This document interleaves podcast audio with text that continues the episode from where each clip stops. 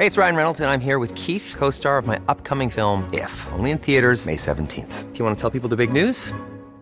All right, I'll do. Sign up now and you'll get unlimited for $15 a month in six months of Paramount Plus Essential Plan on us. Mintmobile.com slash switch. Upfront payment of $45 equivalent to $15 per month. Unlimited over 40 gigabytes per month. Face lower speeds. Videos at 480p. Active Mint customers by 531.24 get six months of Paramount Plus Essential Plan. Auto renews after six months. Offer ends May 31st, 2024. Separate Paramount Plus registration required. Terms and conditions apply if rated PG. Le quiero agradecer al ingeniero Alfredo Villar Jiménez, presidente de la Asociación Nacional de Escuelas Particulares. Ingeniero, ¿cómo has estado? Muchas gracias, buenas tardes.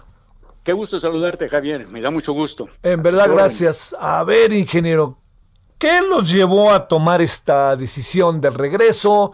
¿Cómo encuentran las causas? ¿Cómo encuentran las primeras reacciones? Les pidió hoy la jefa de gobierno eh, paciencia otros de plano no están de acuerdo, o este, a ver, ¿qué, qué, qué los llevó a tomar la decisión? Y ahora sí, ahora sí que cómo le van a hacer, Alfredo, cómo le van a hacer, que esa es la clave.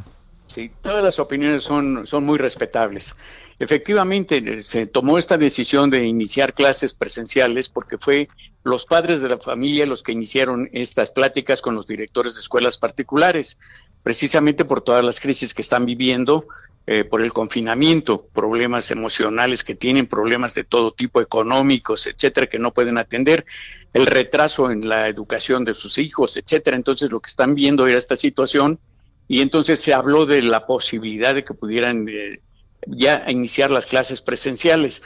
¿Por qué? Porque también tenemos un gravísimo problema de que no se han tomado decisiones firmes, sólidas, eh, y ya llevamos un año precisamente con eh, las escuelas cerradas de todo el, de todo el sistema educativo nacional, oficiales y particulares.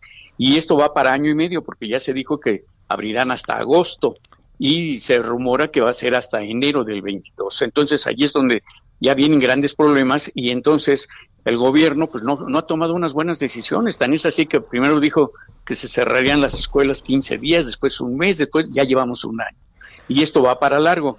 Entonces, ¿qué es lo que se tiene que hacer? Ver la participación de la sociedad, que es la que estamos apoyando. No estamos, no somos autoridad para decir se van a iniciar las clases, sino vamos a apoyar a todas las escuelas que quieran iniciar clases de acuerdo también eh, en armonía con los padres de familia. Ellos son los que están solicitando que ya se inicien las clases, hay directores que sí, pero también hay padres de familia que no quieren enviar a sus hijos, lo cual es respetable. Hay escuelas que no quieren abrir tampoco, lo cual es respetable. Entonces, las que sí quieran abrir para que vayan iniciando ya nuevas soluciones para las nuevas condiciones de vida que tenemos, porque esto va para largo. Esto no tiene solución y esperemos que vayamos a tener eh, otra vez la situación de eh, antes de la pandemia. Ya no vamos a vivir esas circunstancias. Las cosas ya cambiaron y entonces tenemos que cambiar nosotros también. Y entonces, si las autoridades no han podido dar unas buenas soluciones, pues que participe la sociedad, y que inicie esa participación.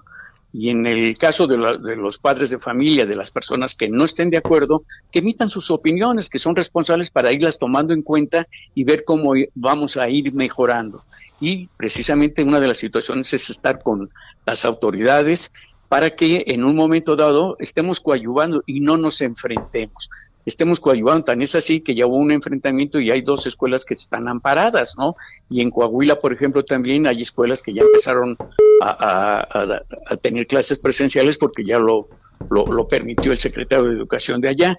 Entonces, esta situación es de que los derechos son iguales para todos y si ya hay escuelas en esas condiciones, pues todas las que, las que quieran salir adelante, pues tienen ese derecho y sobre todo encontrar soluciones con la participación de la sociedad y no estar esperando nada más las ocurrencias de, los gobiernos. A ver, este ingeniero Alfredo, déjame plantearte, como para precisar, ustedes proponen que el que quiera puede regresar, pero para que ese que quiera pueda regresar, debe tener un consenso con las autoridades de, bueno, con los padres de familia, etcétera, etcétera, y también debe de dar cuenta de ello a la Secretaría de Educación Pública o cómo funcionaría ya a la mera hora el estar echados a andar. Sí, indudablemente tenemos que avisarle a las autoridades de educación pública para que tengan validez los estudios y no haya ningún problema, ¿no? Y esa es una de las situaciones precisamente en las que eh, tienen que ir eh, poco a poco las escuelas participando y tomar todas las precauciones habidas y por haber todos los protocolos de la Secretaría de Salud, de la misma Secretaría de Educación Pública, que son muy buenos. Estamos metiendo también el protocolo de España, etcétera, para las escuelas. Entonces, que allí haya la participación de los padres de familia, de la iniciativa privada, que todos participemos y que no, no, tengamos enfrentamiento con, con, las autoridades. Y hace un momento me mencionabas precisamente lo que decía la doctora Sheyman. Entonces, en esta, en esta situación ya tuvimos, ya hace una hora aproximadamente, ya tuvimos, nos mandaba la secretaria de, de Educación y al secretario de Desarrollo Económico para que estén en contacto con nosotros y busquemos un diálogo en el cual podamos ver cómo coadyuvamos ellos con nosotros, nosotros con ellos, para que todo salga bien. Y entonces ya en esos momentos es con las primeras autoridades que estamos teniendo ya contacto. Esa es una gran noticia, ¿eh, Alfredo? La verdad, porque digo, tenemos que ponernos todos de acuerdo. A ver, déjame plantearte otra cosa.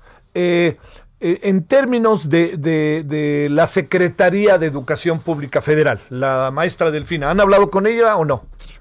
Todavía no nos no contacta con nosotros, ya, ya le pedimos una audiencia, pero todavía no contacta. Porque este, no sabemos todavía qué es lo que está pasando, pero será porque acaba de tomar posesión, lleva una semana de haber tomado posesión, entonces a lo mejor tiene muchas situaciones, pero ya se debe dar cuenta de que ya empezamos a tener contacto con determinadas autoridades y que, como va a ser también con algunos gobernadores y los secretarios de educación, de, todos los estados. Entonces, allí tenemos que tener precisamente esta situación y que no le vamos a pedir nada que viole una ley. Todo tiene que estar apegado al Estado de Derecho. No se pueden restringir ni suspender los derechos de ningún ciudadano. Ya llevamos un año con esa suspensión. ¿Y quién la ha hecho? ¿Quién la ha hecho esa suspensión? Un acuerdo de la Secretaría de Salud. ¿Quién es la Secretaría de Salud para crearnos obligaciones, restringir y suspender nuestros derechos?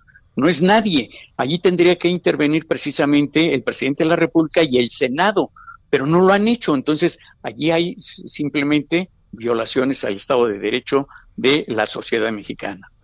Bueno, este, a ver, Alfredo, el primero de marzo es una buena fecha, pero no significa que a partir del primero de marzo quien quiera le puede entrar, ¿no?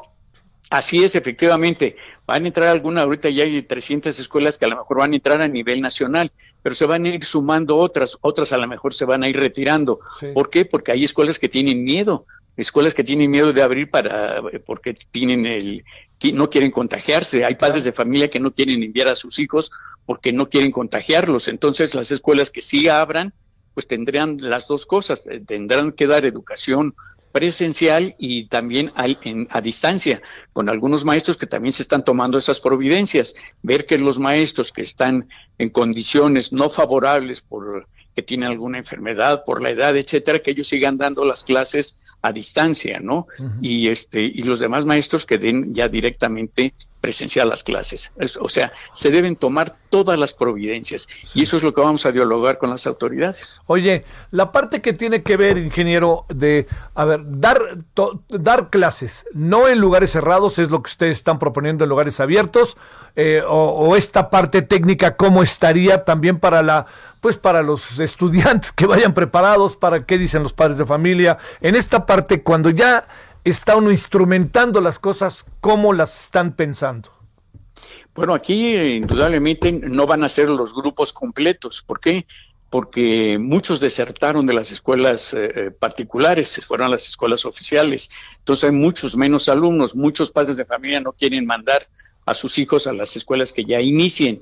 Entonces eh, va a hacer que se saniticen bien los salones, los laboratorios, todo tipo de laboratorios de química, de cómputo, de todos los laboratorios, para que siempre estén en, eh, se guarde la distancia, usen el cubrebocas, el gel, etcétera, los baños que estén eh, sanitizados precisamente después de ser usados, etcétera.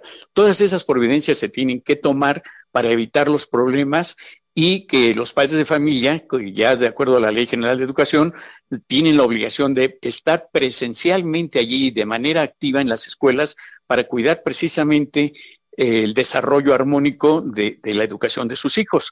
Y entonces allí es donde eh, creo que estaremos en mejores condiciones. Lógicamente eh, se guardará la distancia, lógicamente eh, no, no habrá deportes, etcétera, aunque sí puede haber algún, algunos ejercicios, etcétera, pero con la sana distancia.